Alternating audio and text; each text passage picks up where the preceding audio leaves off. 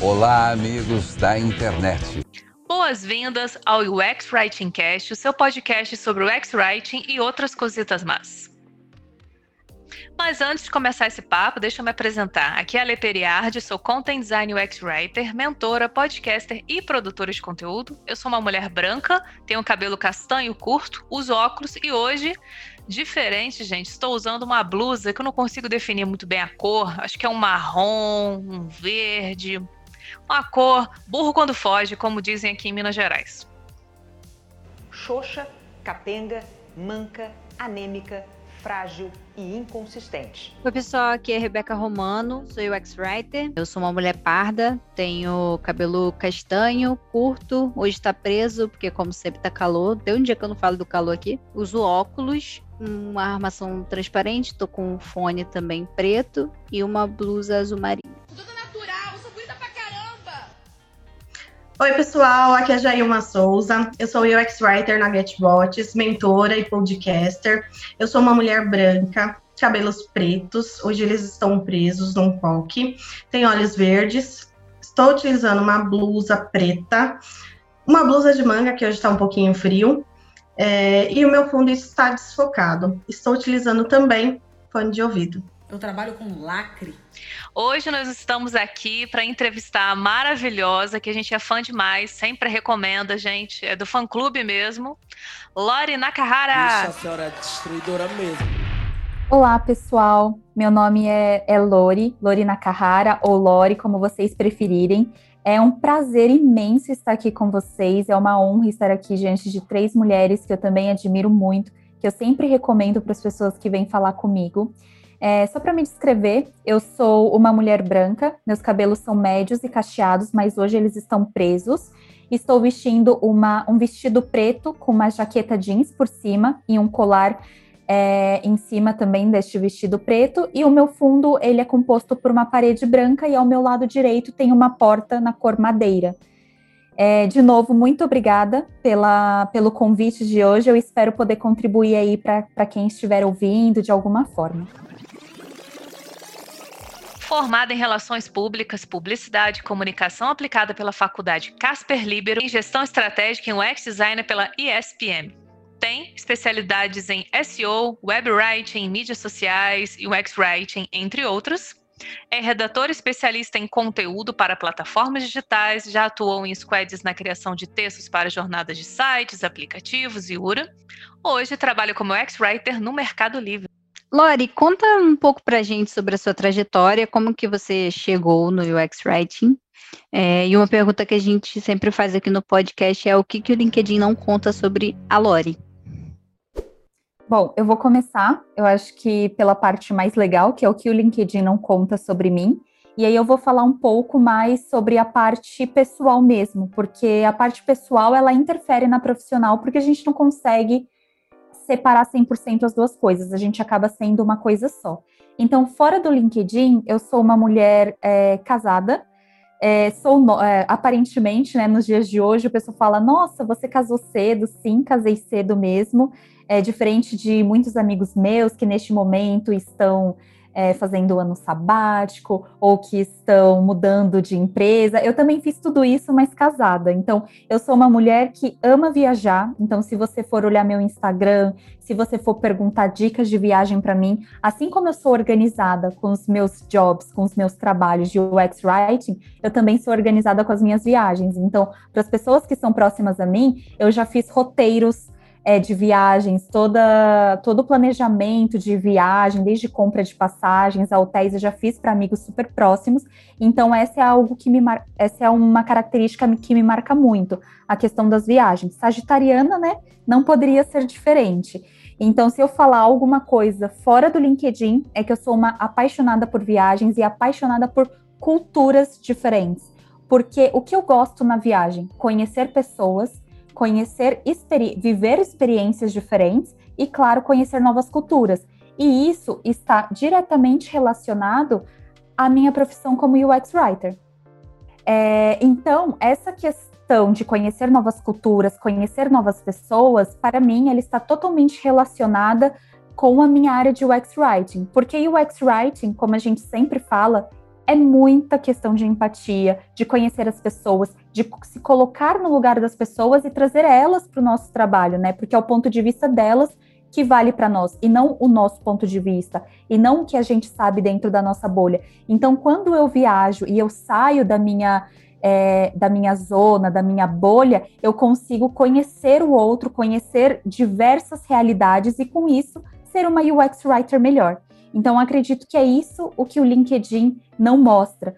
Eu mostro mais na, nas minhas redes pessoais, mas eu acredito que é algo que faz muito. É minha essência de. Minha essência profissional junto com a minha essência pessoal. Trabalham ali juntas.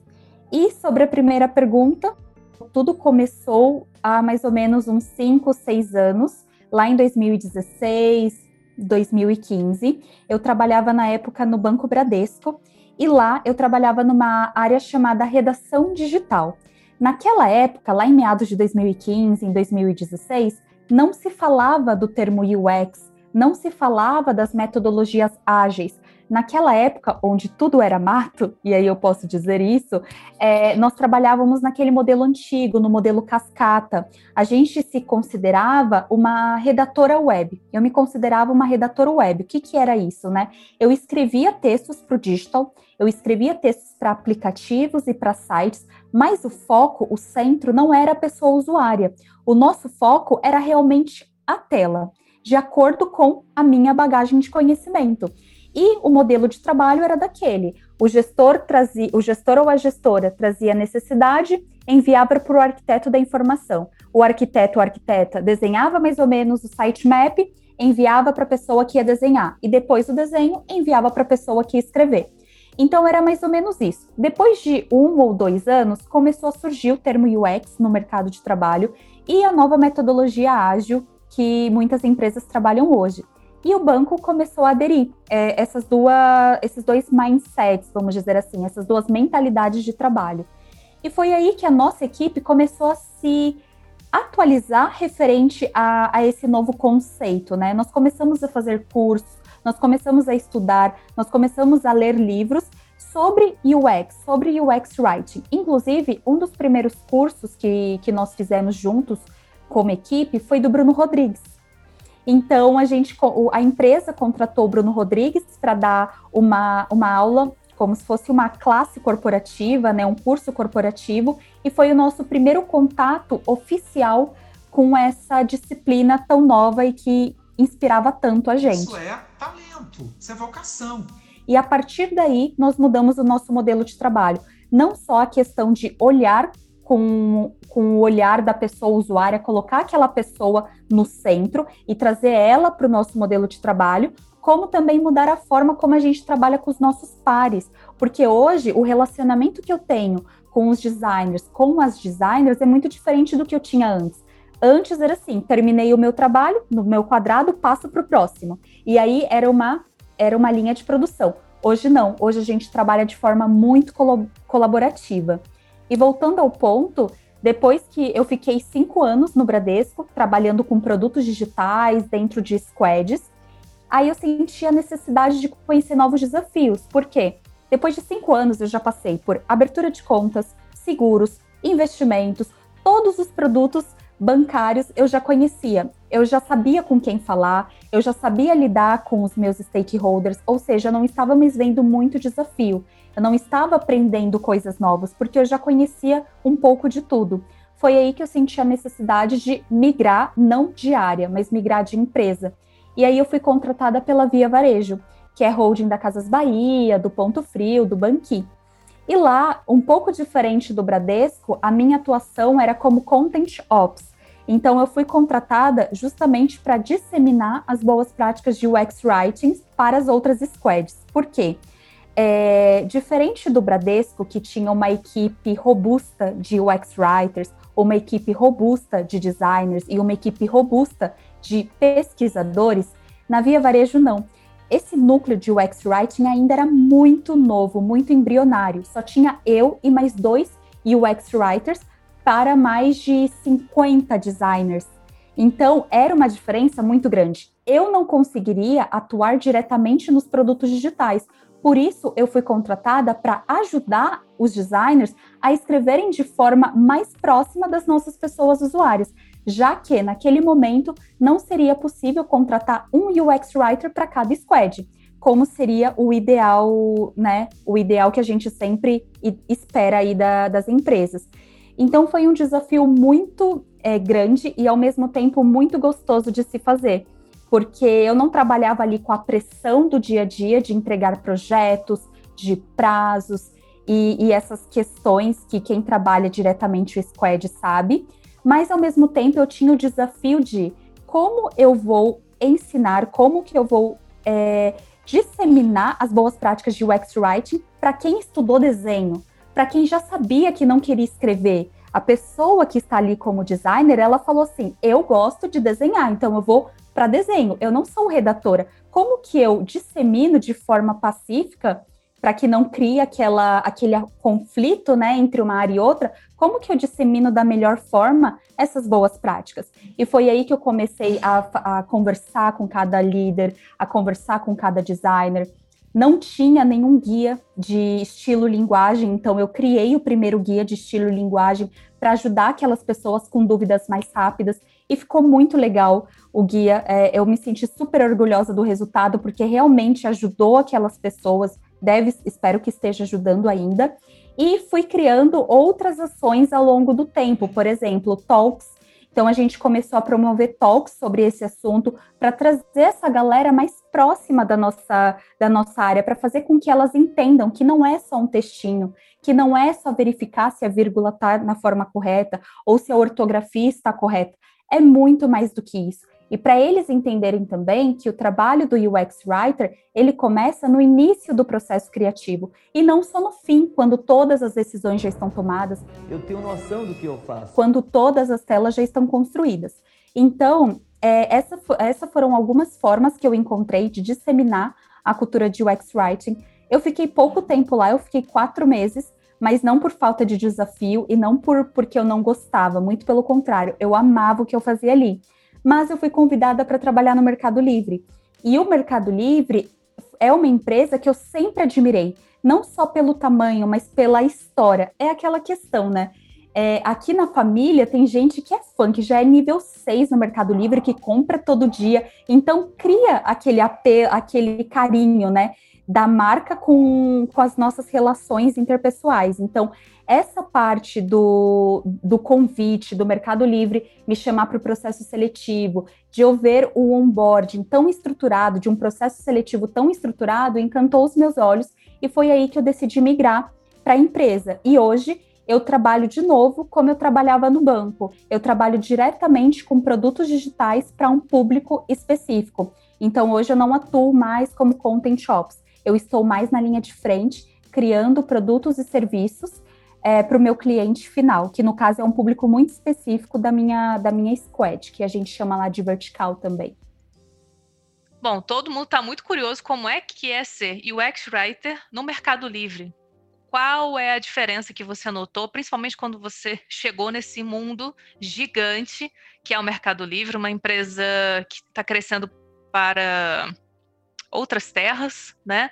Então, se você puder falar as diferenças, alguma curiosidade, algum desafio que você possa contar para a gente, vai ser bem legal matar essa curiosidade que não é só nossa, mas acredito que de muitas pessoas que estão conferindo esse conteúdo por aqui. Claro, inclusive era uma dúvida que eu tinha antes de migrar para o Mercado Livre, mas a primeira impressão que eu tinha antes de começar a trabalhar era que era uma empresa grande que era uma empresa com muitos núcleos, com muitas veias, se assim eu posso dizer, que era uma empresa gigante. Quando eu entrei, essas expectativas elas não foram cumpridas, elas foram superadas.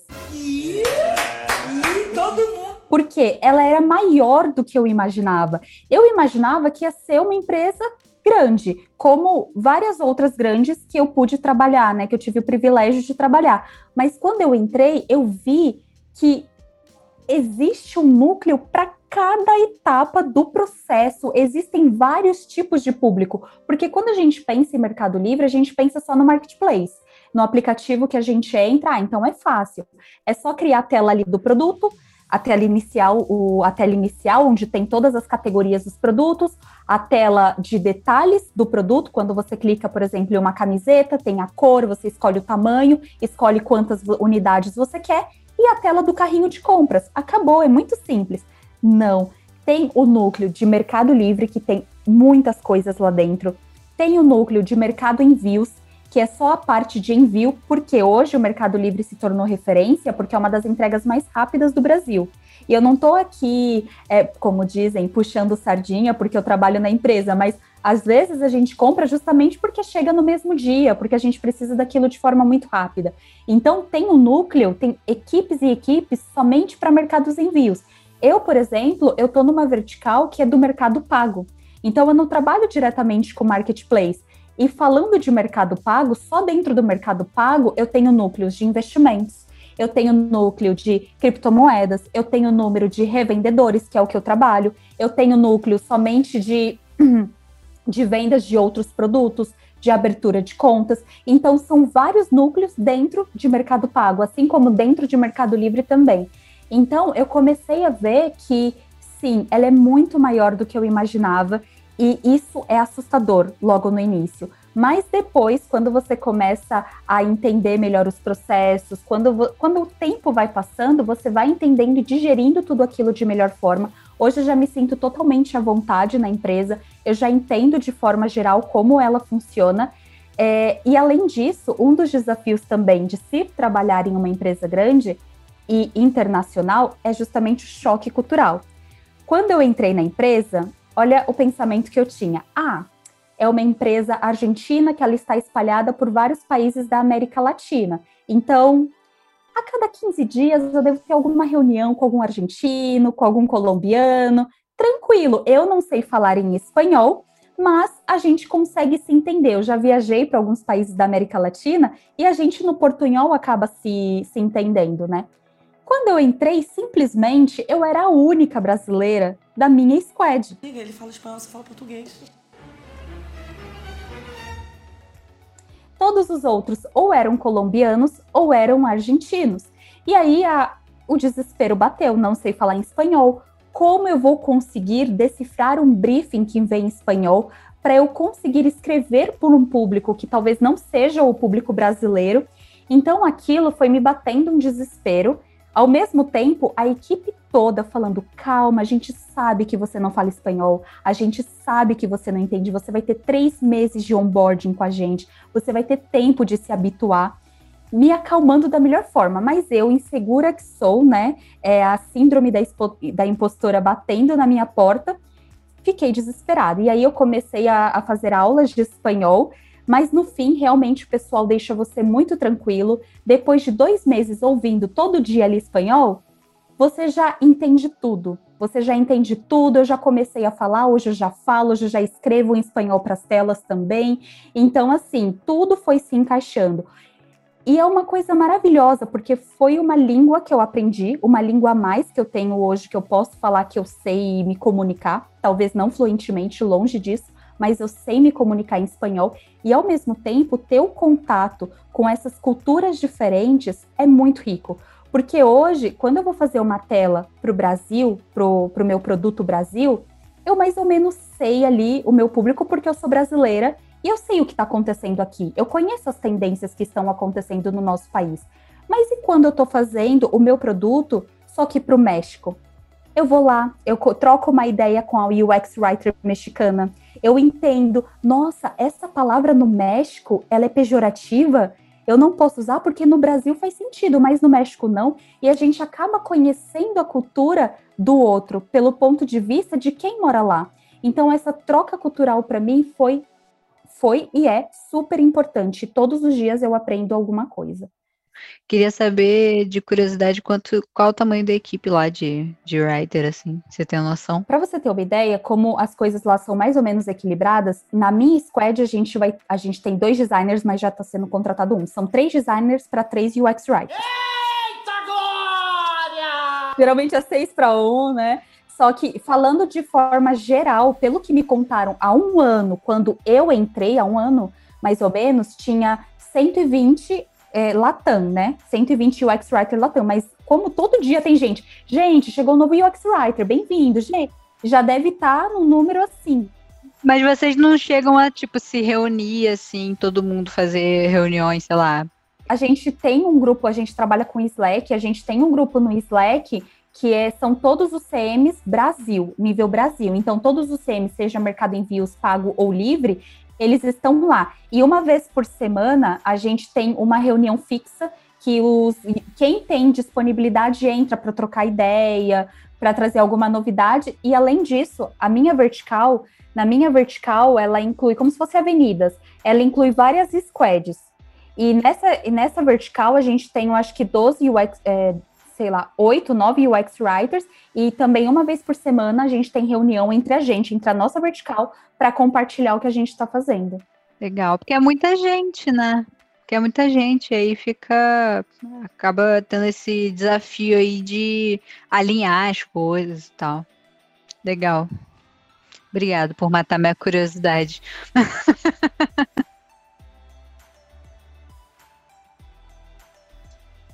Lori, muito bacana ouvir você falando dessa experiência, dessa troca, né, com, com outras pessoas, outras culturas. É muito bacana isso. Né? Acho que para nós, é, para nossa profissão, né, de UX Writer, é, ajuda muito. A minha pergunta agora é sobre um, um artigo que você escreveu sobre oito maneiras de testar os seus textos, né? Então, acredito que esse contato né, tem ajudado você a, a, a, trabalhar um pouco melhor tanto a comunicação, né, quanto a, a parte da, da experiência do usuário. Então, eu queria que você contasse para a gente um pouquinho, né, é, como que você é, lida com essa parte, né, de, de teste, como é que você apresenta métricas e resultados, né, e dicas para a gente, né, como é que a gente aplica isso no dia a dia. Essa é uma excelente pergunta, porque inclusive este artigo ele nasceu de uma necessidade minha quando eu estava começando é, nessa área, começando a escrever textos, pensando nas pessoas usuárias, uma das coisas que eu sentia muita necessidade é: ok, estou escrevendo pensando no meu público, mas como eu tenho certeza de que esse texto está bom? Porque se eu pergunto para o meu colega ao lado, para UX Writer que trabalha comigo, ou para minha dupla de desenho, eu vou ter a visão dele, que também está inserido na mesma bolha que eu, que também está enviesado com o projeto, que já entende a regra do projeto. Vai me ajudar a ter um segundo olhar? Sim, mas eu precisava mais do que isso. Como eu posso testar os meus textos com alguma metodologia mais assertiva, pensando mesmo em UX? E aí eu sentia muita necessidade de entender e eu não encontrava referências. Até que eu fui procurando muito é, em livros aquele eu gosto muito do livro de redação estratégica para o X, então eu consumi ele para ver se eu conseguiria tirar algum, alguma dinâmica, alguma metodologia. Consumi muitos artigos do Medium, que tem pessoas maravilhosas que escrevem coisas maravilhosas lá. Também fiz alguns cursos de UX Writing e a partir de todos os conhecimentos que eu fui trocando com a comunidade, que eu fui lendo, que eu fui ouvindo, eu construí esse artigo com os oito que eu considero principais além daqueles tradicionais, por exemplo, teste de usabilidade. Teste de usabilidade, para quem está chegando agora na área de UX ou na área de UX Writing mais especificamente, é um teste que você vai ouvir logo de cara. Assim que você entrar numa empresa, provavelmente você vai ouvir este nome, teste de usabilidade. Este teste, como o próprio nome diz, ele testa a usabilidade de um fluxo ou a usabilidade de uma tela específica. Só que quando a gente fala de usabilidade, a gente pensa muito na parte de desenho, de layout, e se o botão tá claro, se aquele tooltip tá, tá aparecendo, se o cliente, se o público consegue completar uma tarefa naquele, naquele fluxo, mas a gente também consegue testar os nossos textos. A partir da escuta ativa, né? Escutar o que, que aquele cliente, o que, que aquele público fala sobre aquela tela, perceber qual é o universo semântico dele, quais verbos, quais palavras eles, eles usam, e a partir disso criar o nosso dicionário de vocabulário controlado. É uma forma de testar, mas eu queria sair um pouco deste óbvio do teste de usabilidade. Eu queria testes que fossem específicos para texto. E aí, como eu falei, depois de estudar, ler e conversar com a comunidade, eu cheguei nesses oito. Lá dentro, vocês, se vocês tiverem curiosidade de, de lerem, vocês vão ver que tem o teste close, o teste do marca-texto, é, tem o teste do formulário. Então, tem vários testes super simples que eu ensino passo a passo como você aplica e quais ferramentas você precisa. A maioria deles, a única coisa que você precisa, se for presencial, é um papel, uma caneta ou um marca-texto. E se for online, você precisa de um Word ou de um PDF. Nada muito robusto. E por que, né? Por que, que eu decidi, decidi fazer este artigo? Justamente para compartilhar para a comunidade, porque eu sei que essa é uma dor principalmente de quem está chegando na área. E como quer colocar isso em prática? Depois que eu fiz esse artigo, eu comecei a pensar. Eu, Loriene, eu escrevi isso, escrevi todos os oito testes, mas eu aplico isso no meu dia a dia? Eu já testei algum desses testes que eu mesma escrevi? E eu comecei a refletir e eu vi que não. A maioria deles eu nunca havia colocado em prática. Eu só estava reproduzindo tudo que eu tinha aprendido lendo, estudando e conversando com outros UX writers. E eu falei, como eu posso indicar algo para as pessoas que nem eu mesmo coloquei, nem eu mesma coloquei em prática? Foi aí que eu falei, não, a partir de agora, em cada projetinho que eu tiver, eu vou tentar colocar alguma dinâmica em prática. Foi aí que tudo começou. E lá vamos nós! Eu tive um projeto muito grande é, dentro ainda do, do Mercado Livre, e esse projeto, ele era um fluxo de telas complexos, com muitos casos de uso, e eu não teria tempo de fazer nenhum, nenhum teste de conteúdo sobre o fluxo, porque o fluxo já estava pronto, já estava validado, a gente estava correndo para entregá-lo. Mas a gente tinha feito uma FAQ, uma pergunta frequente sobre aquele produto que a gente estava desenvolvendo. E essa FAQ eu teria um tempo maior de entrega. O que, que eu pensei? Por mais que a FAQ seja a parte mais simples de todo o fluxo que eu construí, eu vou começar testando a FAQ. Porque se eu não começo de nenhum lugar, eu nunca vou começar. Se eu sempre for esperar o momento correto, quando eu tiver todo o tempo do mundo, quando eu tiver o produto perfeito, eu nunca vou começar a praticar a, as boas práticas e a colocar os processos de UX no meu dia a dia. Então eu peguei a FAQ que eu, que eu tinha e eu apliquei o teste do marca-texto. Então, eu não sei se vocês usam Figma, mas o Figma tem um recurso, um, aplica um aplicativo que se chama FigJam. E lá você consegue fazer várias dinâmicas. Eu peguei o FigJam, fiz quatro, é, cinco, que eu entrevistei cinco pessoas, fiz cinco dashboards. Em cada dashboard, eu coloquei a pergunta frequente que eu havia escrito, que era uma pergunta muito extensa, muito complexa, que explicava todas as regras do produto que eu ia lançar e convidei cinco pessoas. Por quê, né? De acordo com o pai aí de UX, ele diz que se com cinco pessoas a gente já consegue detectar 80% dos erros é, de, de uma tela, de um fluxo, enfim. Então eu considerei isso como parâmetro para ter um norte. Chamei cinco pessoas. Não tinha como chamar público final, o cliente final. Ah, Lori, não tenho como chamar o público final, então não vou fazer teste. Para que, que eu vou fazer teste? Não façam mesmo assim, porque é assim que se começa. Nós, como UX Writers, nós não podemos depender somente da equipe de research ou quando o gestor tiver dinheiro e tempo para chamar o cliente final para vir conversar. A gente precisa colocar em prática isso antes, porque se a gente for esperar o mundo perfeito, a gente só vai escrever texto atrás de texto, atrás de texto, atrás de texto, igual linha de produção. Então eu falei, beleza, eu não tenho como contratar, eu não tenho como convidar o meu cliente para falar comigo. O que, que eu posso fazer diante do meu cenário, com as condições que eu tenho? Aí eu avaliei com as condições que eu tenho, eu posso chamar pessoas do próprio Mercado Livre para vir fazer o teste comigo. Vou chamar gente da minha equipe? Não, porque essas pessoas já vão estar enviesadas. Eu vou chamar UX writers de outra equipe? Não, porque eu não quero a visão de um UX writer. Porque o, o, se eu chamar um UX writer, eles vão ficar muito focados. Aqui não tem ponto final. Ou você tem certeza que é essa palavra caixa alta que a gente está escrevendo? Você tem certeza que é assim?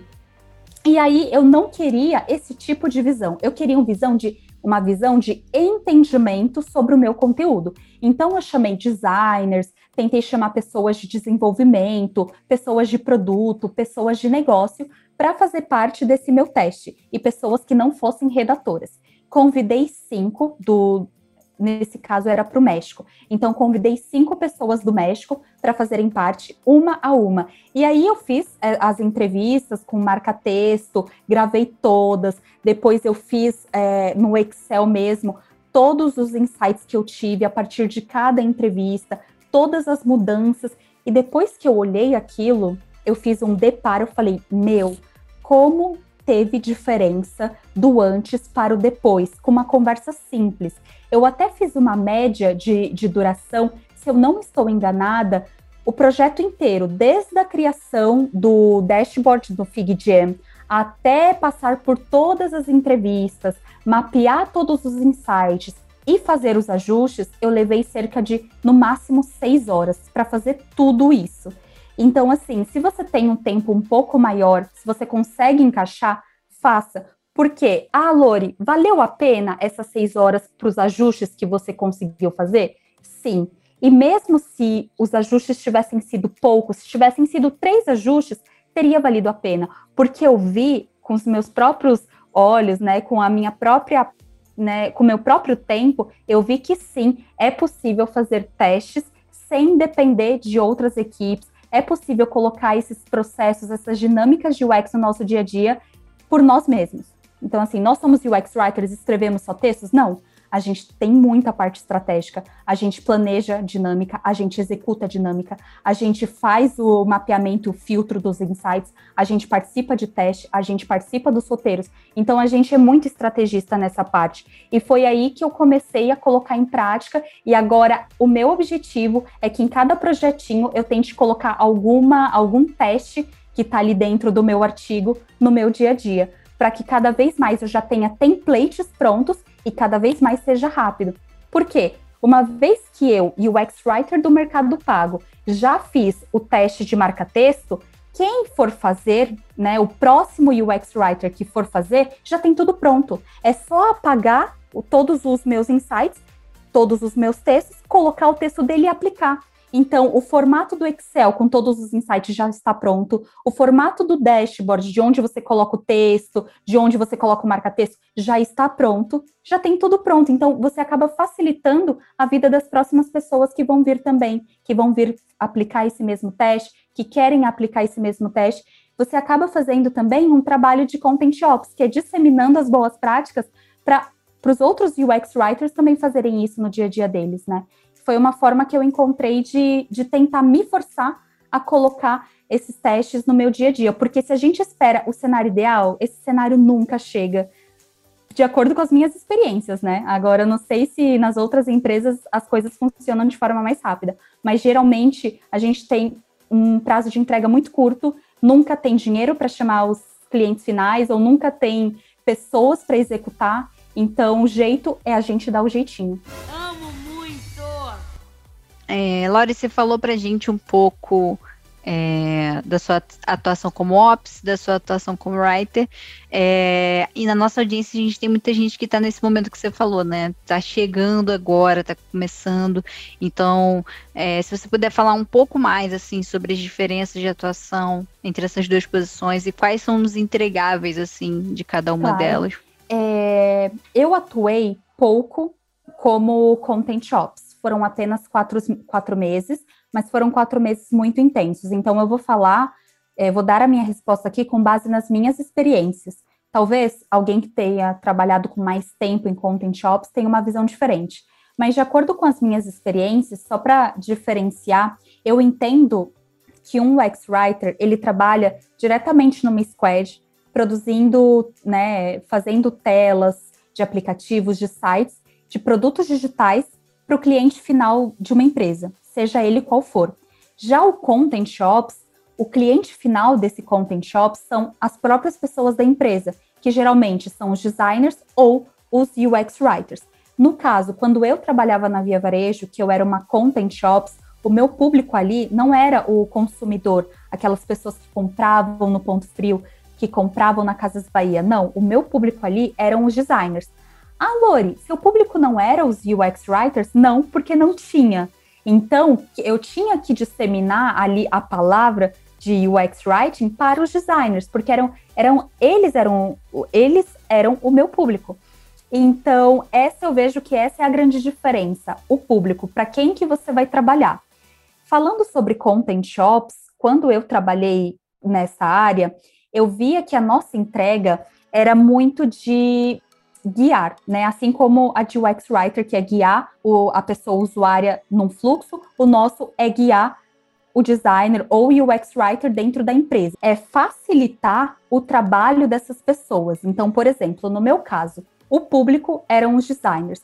Os designers, eles não conheciam as boas práticas de UX Writing, eles não conheciam muito a nossa área. Então, o primeiro passo que eu dei foi mostrar para eles o que, que é a nossa área, quem somos nós, como que a gente trabalha, onde que a gente entra, quem somos nós na fila do pão, né? Então, esse foi o primeiro contato que eu tive com eles de, de fazer uma talk, uma conversa mesmo, uma apresentação, falando um pouco mais para que eles conheçam, para que eles tivessem contato. Logo depois, eu fui diretamente para o primeiro entregável que eu considero super importante, que é o guia de estilo e linguagem. Muitas empresas já têm, outras não têm. No caso, quando eu trabalhava lá na Via, não existia nenhum guia de estilo linguagem. Então, é, eu dei este primeiro passo para criar o primeiro, a primeira versão, o primeiro MVP. O que, que eu fiz, né? Eu entrei nos sites da, das empresas que fazem parte da Via Varejo e eu comecei a ver o que era mais latente do nosso ponto de vista de texto questão de consistência, questão de gramática, é, de errinhos mesmo, de, de padrão. Então eu via que às vezes crase no lugar errado, formato de hora diferente em cada site. Eu comecei a ver essas questões que mais ressaltavam aos olhos mesmo. É, que estavam muito repetitivas dentro de um mesmo site, muito repetitivas dentro do mesmo aplicativo, e comecei a mapear tudo porque com base nisso eu consegui identificar de melhor forma quais eram as dores daquelas pessoas que estavam escrevendo ali. Depois, eu fui conversar diretamente com essas pessoas. Eu fiz algumas entrevistas com alguns designers, claro, não daria para fazer com todos porque eram muitos, mas eu fiz com algumas pessoas e perguntei quais eram as necessidades, o que mais elas sentiam falta no dia a dia, quais eram as maiores dificuldades em relação a escrever textos para as plataformas digitais da empresa. E aí eu fui mapeando tudo. Depois que eu mapeei, é claro que a gente, na hora que vai criar um guia, ainda mais quando é um guia do zero, que não existe, você quer lançar tudo. Mas eu aprendi que se a gente quer sair, que saia com o menos possível de coisa para sair na velocidade, numa velocidade mais rápida. O que, que eu quero dizer com isso, né? Eu mapeei as principais, as principais dores e trabalhei em cima de conteúdo. Como meu público eram os designers, eu não podia simplesmente escrever assim. O texto precisa ser claro e conciso. Talvez, se o meu público fosse UX writers, eles iam saber o que eu quero dizer com texto claro e conciso, porque a pessoa está estudando texto há algum tempo, então ela vai saber. Eu não preciso dar exemplo, fica até muito óbvio se eu der um exemplo. Mas o meu público não era UX writers, não eram redatores. Os meus, o meu público eram designers que desenhavam, que o foco deles não era um texto. Então, até para as coisas mais que para gente é óbvia, para eles não, não é. Então, eu tive que dar um exemplo de tudo. O texto tem que ser claro, é assim, assim não, assim sim dar um exemplo ao lado do outro. O texto tem que ser útil. O que, que significa utilidade? Colocava embaixo o significado de utilidade, colocava um exemplo negativo e positivo. E assim eu fui fazendo com todos os tópicos em que eu selecionei ali para o guia. Depois disso, né, selecionei os principais, validei com as lideranças, validei com meu líder, com meu manager, e depois que tudo estava validado, eu lancei o primeiro MVP, a primeira versão do guia. E foi muito legal, porque as pessoas puder, é, as pessoas conseguiam acessar o guia para tirar dúvidas.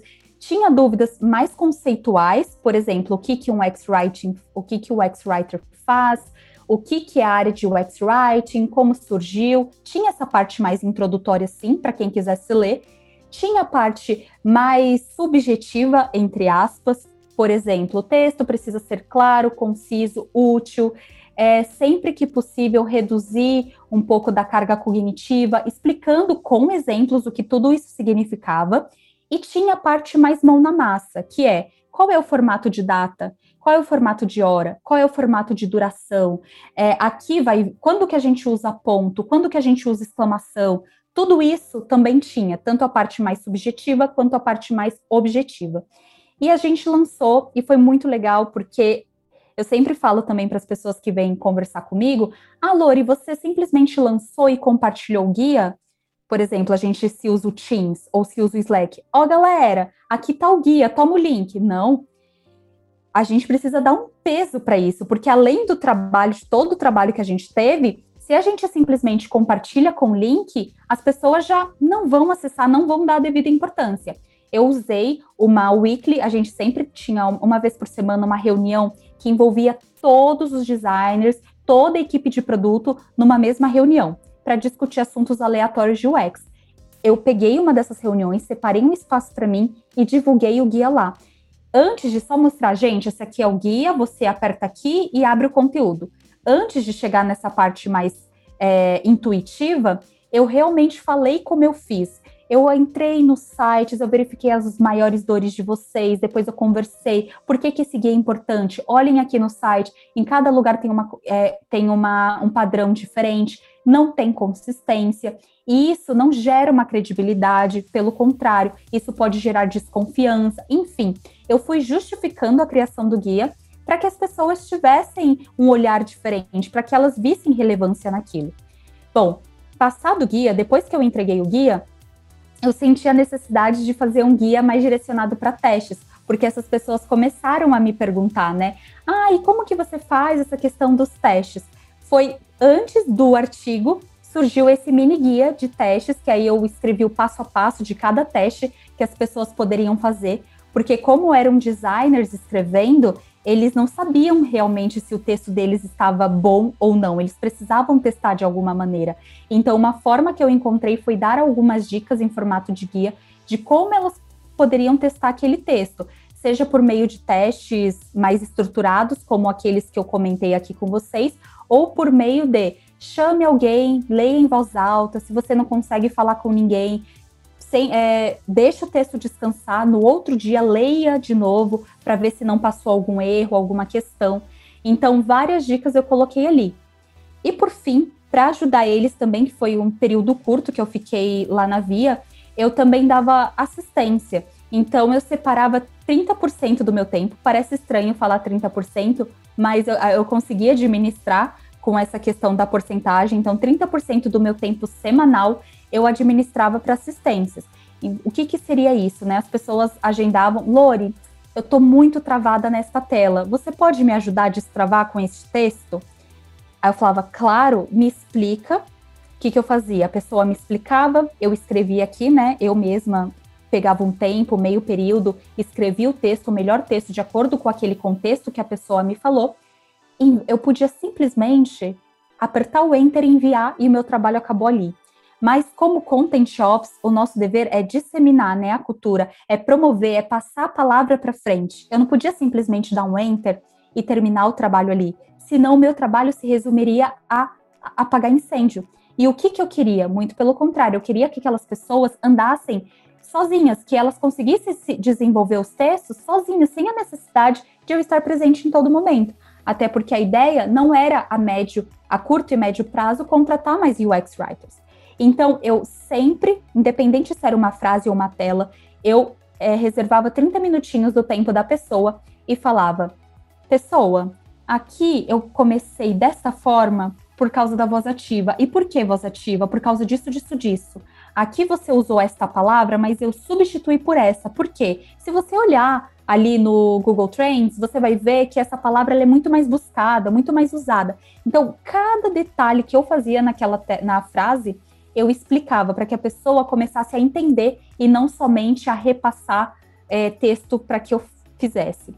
Basicamente, esse era o meu trabalho como Content Ops. E voltando à resposta da pergunta, eu acredito que a maior diferença entre o X-Writer e o Content Ops é o público, né? Porque nos dois, a sua intenção é melhorar a experiência daquele público final. Só que em um, eu estou falando de produtos digitais para o meu cliente ali, consumidor final, que seja, e para outro, eu estou falando da gente melhorar o ambiente de trabalho, seja do UX Writer ou do design. Se não for para criar um guia, beleza. Outra situação que pode acontecer. É, na nossa empresa, todo mundo usa Figma. Os designers, todo mundo tem Figma. Mas os conteudistas, as pessoas que escrevem, os redatores UX, não têm acesso a Figma. Como que você vai conseguir? Esse é um desafio para Content Shops, na minha visão. Como que o Content Shops vai conseguir tirar esse obstáculo? E que obstáculo eu falo? Se os UX Writers não conseguem trabalhar no Figma, como vai ser a entrega final daquele redator? Vai ser no Word? A gente vai tentar ir atrás de conseguir permissão de edição para o Figma? Como eu melhoro a vida daquele UX Writer dentro do processo de trabalho de UX? É sempre coisas para melhorar a vida daquelas pessoas. Ah, eu não consegui, a gente correu atrás, mas não conseguiu a licença de edição do Figma. Então, vamos montar um template de entrega para que todos os UX writers já tenham o template pronto e só digite o texto e fique mais fácil? Vamos. Então, como eu melhoro a vida dessas pessoas? UX writers ou designers. E do outro lado, quando você é UX writer de, de squad, como eu melhoro a vida do meu cliente final? É só, acho que é mais a mudança de percepção de público mesmo. Mas no fim a gente vai estar tá atendendo necessidades. Entregou tudo e muito mais, né? Ai, ai, gente, a gente está mais apaixonado ainda por você, Lore. Muito obrigada. Você deu uma outra aula aqui pra gente, para muitas pessoas que vão ouvir, porque a gente, por favor, pessoal, se vocês estiverem ouvindo agora ou consumindo esse conteúdo de uma outra forma, compartilhem esse conteúdo, porque não é todo dia que a gente recebe uma aula dessas, né? Por falar em aula, a gente sempre recomenda aquele curso que você faz de três dias né? Então eu gostaria de saber se você tem planos aí de dominação mundial, de fazer um curso maior, tá? Porque o povo pede, o povo clama. Precisamos mais de Lore. Não, quero, não queremos só três dias, queremos três anos, tipo assim. tá bom? Se puder contar pra gente, porque eu sei que a sua vida deve ser bem corrida, né? Você deve ser bem demandada lá no Mercado Livre. Mas, por favor, não esqueça das pessoas que querem aprender mais com você. Ale, vou te dizer que dar aula e ensinar as pessoas, seja por meio de aula, ou por meio do LinkedIn, ou do WhatsApp, é uma coisa que eu gosto muito de fazer.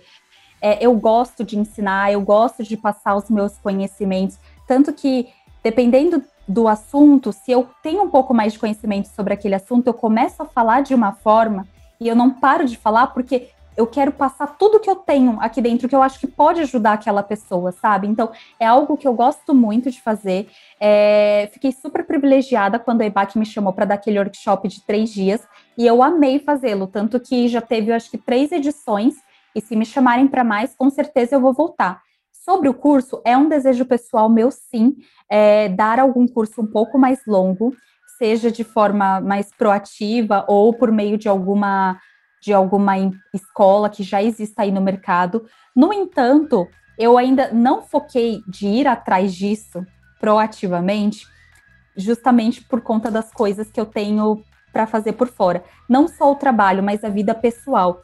É, a gente tem visto, e até aqui eu falo com as pessoas que estão chegando agora, se a gente entra no LinkedIn, a gente começa a ver, nossa, todo dia a pessoa posta um artigo, nossa, aquela pessoa está fazendo muita coisa. Nossa, como aquela pessoa é ativa. Eu sei, porque eu já fui essa pessoa a que postava artigo toda semana e a pessoa que olhava as pessoas que postavam artigo. E eu ficava nessa. E eu me sentia pressionada, tanto que se vocês entrarem no meu LinkedIn é uma vergonha, porque só deve ter deve ter uns três ou quatro artigos e não tem mais. E as pessoas lá no Medium, chega às vezes algumas pessoas para me seguir e eu falo, coitada dessas pessoas, porque faz muito tempo que eu não posto nada. E aí começou a me gerar essa pressão. Lori, você tem que postar. Ainda mais depois do curso da IBAC, muitas pessoas começaram a me procurar tirando dúvida. E eu falei, eu preciso contribuir. Só que ao mesmo tempo, eu não consigo segurar todos os pratos, porque a minha vida pessoal hoje, ela vem em primeiro lugar do que qualquer coisa da minha vida profissional. Então, se eu tiver que deixar de escrever um artigo para eu ficar de boa na minha casa brincando com meu cachorro, é isso que eu vou fazer. E por que, que eu estou falando aqui? Posso estar desestimulando as pessoas a escreverem artigos ou a serem ativas na comunidade. Não é isso. É porque eu sei como é a pressão de estar do outro lado, de, de ser insegura, porque, ai, se eu não apareço, eu não vou conseguir um trabalho na área de UX Writing. Eu já cheguei a pensar nisso, eu não vou conseguir ser vista. Eh, se eu não for vista, eu não vou conseguir um emprego, eu não vou conseguir migrar.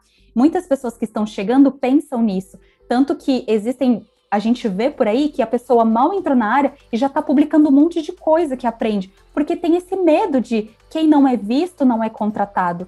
E muito pelo contrário, eu falo, será que só o bom trabalho que eu já faço nas minhas 10 horas de trabalho não é o suficiente? E aí eu começo a me sabotar. E olha, gente, que por que, que eu estou abrindo meu coração? Porque eu já estou há seis anos na área, vocês me convidaram para esse podcast maravilhoso. Então, assim, eu me sinto super privilegiada de estar aqui. Eu fui convidada a dar aulas na IBAC, então eu posso dizer que eu tenho alguma experiência para compartilhar. E mesmo assim eu me sinto dessa forma. Imagina as pessoas que estão chegando agora e que veem não que a gente tenha que parar de postar, não é isso, mas é que elas tenham uma noção que você não precisa fazer tudo isso para você conseguir migrar, para você ser um bom profissional. Você pode ter outras prioridades, entendeu? Então, assim, eu amo dar aula e eu gosto muito. Eu só não consegui ainda organizar direitinho a minha agenda para dar o primeiro passo. Mas que isso um dia vai acontecer, vai. Eu só não consigo dar datas. Se a IBAC me chamar para dar aquele workshop, como já está mais montadinho na minha cabeça, eu vou continuar dando. Um curso próprio é algo que sim está no meu planejamento, mas ainda não tem data de lançamento, porque eu priorizo outras coisas antes dessa, sabe? Meu desejo era assim, se eu pudesse só dar aulas, só viver assim ajudando as pessoas, talvez eu iria, mas no momento eu não consigo. Gosto muito de trabalhar no Mercado Livre, gosto muito de ser UX writer para uma empresa, é, e eu também amo dar aulas, mas hoje o meu emprego é ser UX writer em uma empresa. Então, dar aula ele vai ficar ali como uma segunda ou terceira prioridade, mas um dia ele sai do papel. E enquanto ele não sai, estou super aberta, como muita gente aqui, se já me conhece, já vai saber, porque no LinkedIn vem um monte de gente me mandar mensagem. Eu demoro, mas eu respondo todas, mando áudio. Eu sou daquelas que manda áudio, gente, mas eu fico mandando áudio de três minutos explicando para a pessoa, mando link. Se me chama no WhatsApp, eu mando áudio também. Fiz uma amiga pelo LinkedIn, que agora a gente é amiga pessoal e, e a gente fica trocando figurinha de UX Write. Então, assim, eu sou essa pessoa disponível e aberta. Essa questão do curso, infelizmente, é algo que não tem data de lançamento, mas está no meu planejamento sim. Não sei se foi um balde de água fria, tudo que eu disse aqui, mas eu acho que eu precisava dizer, porque se para gente que já tem experiência, a gente já está num lugar confortável dentro da área de UX Writing, grandes empresas, com cargo, a gente já é UX writer, a gente UX writer, a gente já se sabota, já tem síndrome da impostora, já se sente pressionado, eu não quero nem pensar como são as pessoas que estão chegando agora ou que estão querendo migrar. Então eu não quero que elas sintam essa pressão. Eu quero que elas consumam sim o nosso conteúdo, tudo que vocês estão fazendo que é maravilhoso, gratuito, aquele, aquelas mentorias também que vocês dão que são gratuitas, usem e abusem de tudo isso, mas não se sintam pressionados também. Muito pelo contrário, todo mundo vai ter um espacinho. Amém, irmão? E a área está crescendo demais, está bem aquecida. Então, acredito que todo mundo vai ter um, um sim, vai ter uma vaga, vai ter um espacinho em alguma empresa.